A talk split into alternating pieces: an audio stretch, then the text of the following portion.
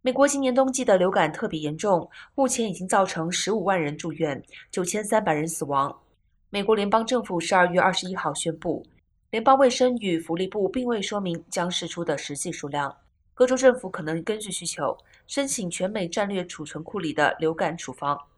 止痛退烧成药被抢购一空，儿童退烧药尤其缺货。卫生部一方面和各州政府协调，务必保证无断供之虞。一方面也请强生制药厂等药厂赶工生产，强生生产线如今二十四小时不断作业。